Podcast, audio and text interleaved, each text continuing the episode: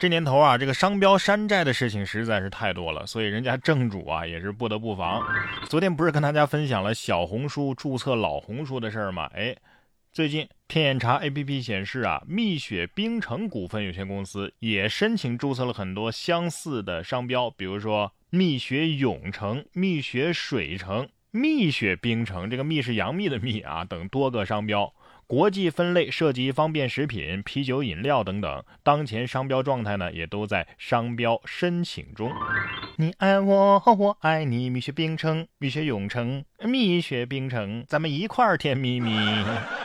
我觉得这样啊还是不够保险，要不咱把蜜雨冰城、蜜蜂冰城、蜜雷冰城、蜜薄冰城全都给注册了吧啊！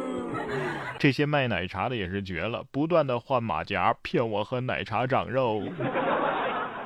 不过更可恶的是，真正的骗子。近日武汉江岸一伙骗子就用起了新招数，一边在电话里冒充民警骗文女士啊下载 APP 转账，另一边呢又误导文女士把电话呼叫转移到他们的手机上。当真正的民警接到了预警，联系文女士的时候，骗子竟然又冒充文女士，三次骗民警称正在买菜，没被骗。然而，民警潘黎在文家了解到啊，文女士平时根本就不买菜，于是立即发动其家人赶紧寻找。所幸，文女士不久之后被自己的丈夫找到，钱也没有转出去。骗子冒充受骗居民骗民警称没被骗，中文八级考试又有新题目了。文女士平时不买菜，我就说嘛，还是外卖方便又好吃。这骗子还一人分饰两个角色，你去横店混不比违法犯罪强得多吗？对呀，坑蒙拐骗偷这些违法犯罪的行业啊，不知道什么时候才能绝迹。不知道这些人怎么想的，他偷东西他还觉得自己占理。近日在四川西昌有两男子啊盗窃他人手机，转走七千余元。呃，被抓之后呢，嫌疑人何某再三的恳求民警给个机会，给个机会，我可以当面向失主赔礼道歉，赔偿损失。然而他在见到失主之后啊，却又开始抱怨：“哎呀，你这密码太简单了，害得我坐牢。”目前两名嫌疑人已经被刑拘。你应该说，你要不用手机，我就不会坐牢了，是不是？小偷得说了，我偷了你的手机，反正你也用不了了，不如把充电器也寄给我吧。密码简单，密码简单怎么了？我不许你嘲笑密码简单的人啊！太强的密码，我只能防住我自己。除了防盗防火也很重要。近日，在山西临汾，男朋友们到幼儿园为小萌娃们科普起了消防安全知识。互动环节举行了一个拔河比赛，小萌娃和老师们的力量太大了，男朋友竟然都抵挡不住，惨败两场。这场友谊赛实在是太欢乐了，是不是？对呀。为什么知道吗？因为人家是专业放水的，果然是专业的放水单位啊！太平洋的水都是你们放的吧？所以事实证明一个道理：不管是大朋友、小朋友，还是男朋友，都怕老师。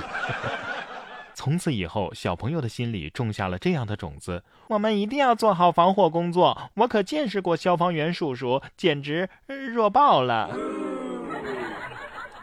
小朋友最重要的事儿还是得好好学习。近日，在湖北武汉，有一位九五后的民警啊，就历经了两个小时，找到了一位离家出走的十三岁男孩。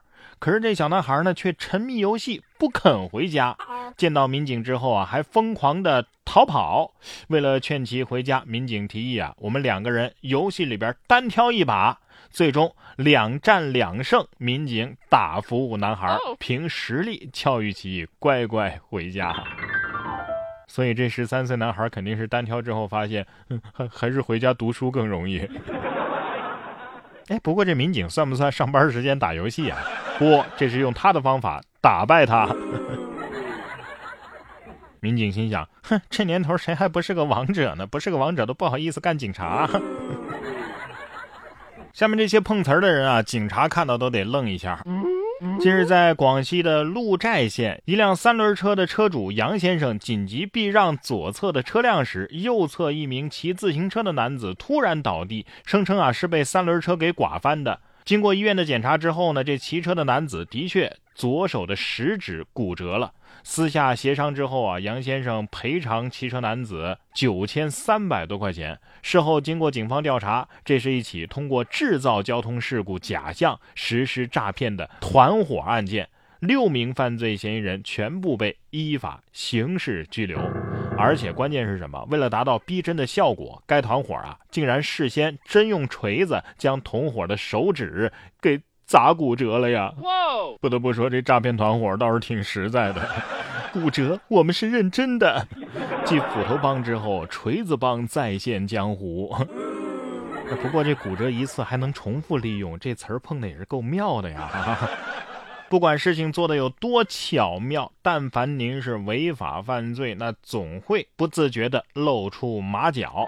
近日在河南郑州，严先生称啊，在路边被工人拉进小树林进行了一个秘密交易，最终啊自己花了两千两百五十块钱购买了刚出土的清朝文物，一时财迷心窍的他觉得自己啊是赚大发了。可是事后啊，他在网上搜索发现。全国各地跟他同款的宝贝啊有一大堆，警方告知严先生，这文物啊是不允许买卖的，这成本啊大概也就是一百块钱，很多年前的骗局了。目前警方已经介入调查。专家，您看我这个花瓶是东周的还是西周的？哦，你这是上周的，还好买到假的了。你要是买卖文物啊，那也是犯法的，说不定还要赠送坐牢套餐。一共花了多少钱啊？两千两百五，这二百五简直是最大的侮辱。不知道大家认不认同这一点啊？甭管是违法犯罪还是上当受骗，其实啊都是没有坚守原则。违法犯罪是没有坚守法律和道德的原则，上当受骗呢是没有遵守别贪小便宜的原则。而在我们的一生当中呢，总会面临许许多多的选择，比如说填报志愿，选哪所学校，哪个专业。大学毕业的时候是继续深造还是踏入职场？父母催婚的时候是选择顺从还是坚持自我？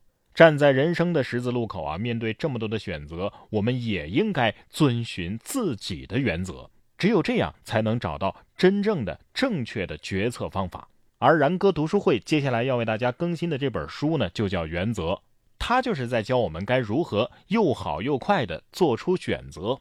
告诉我们如何训练这种又好又快做出选择的能力。它能够结合我们的工作和生活，制作系统的原则来帮助我们去应对两难的选择，让我们运用原则避免错误的决策，在工作和生活中学会自我进化，不做时代的淘汰者。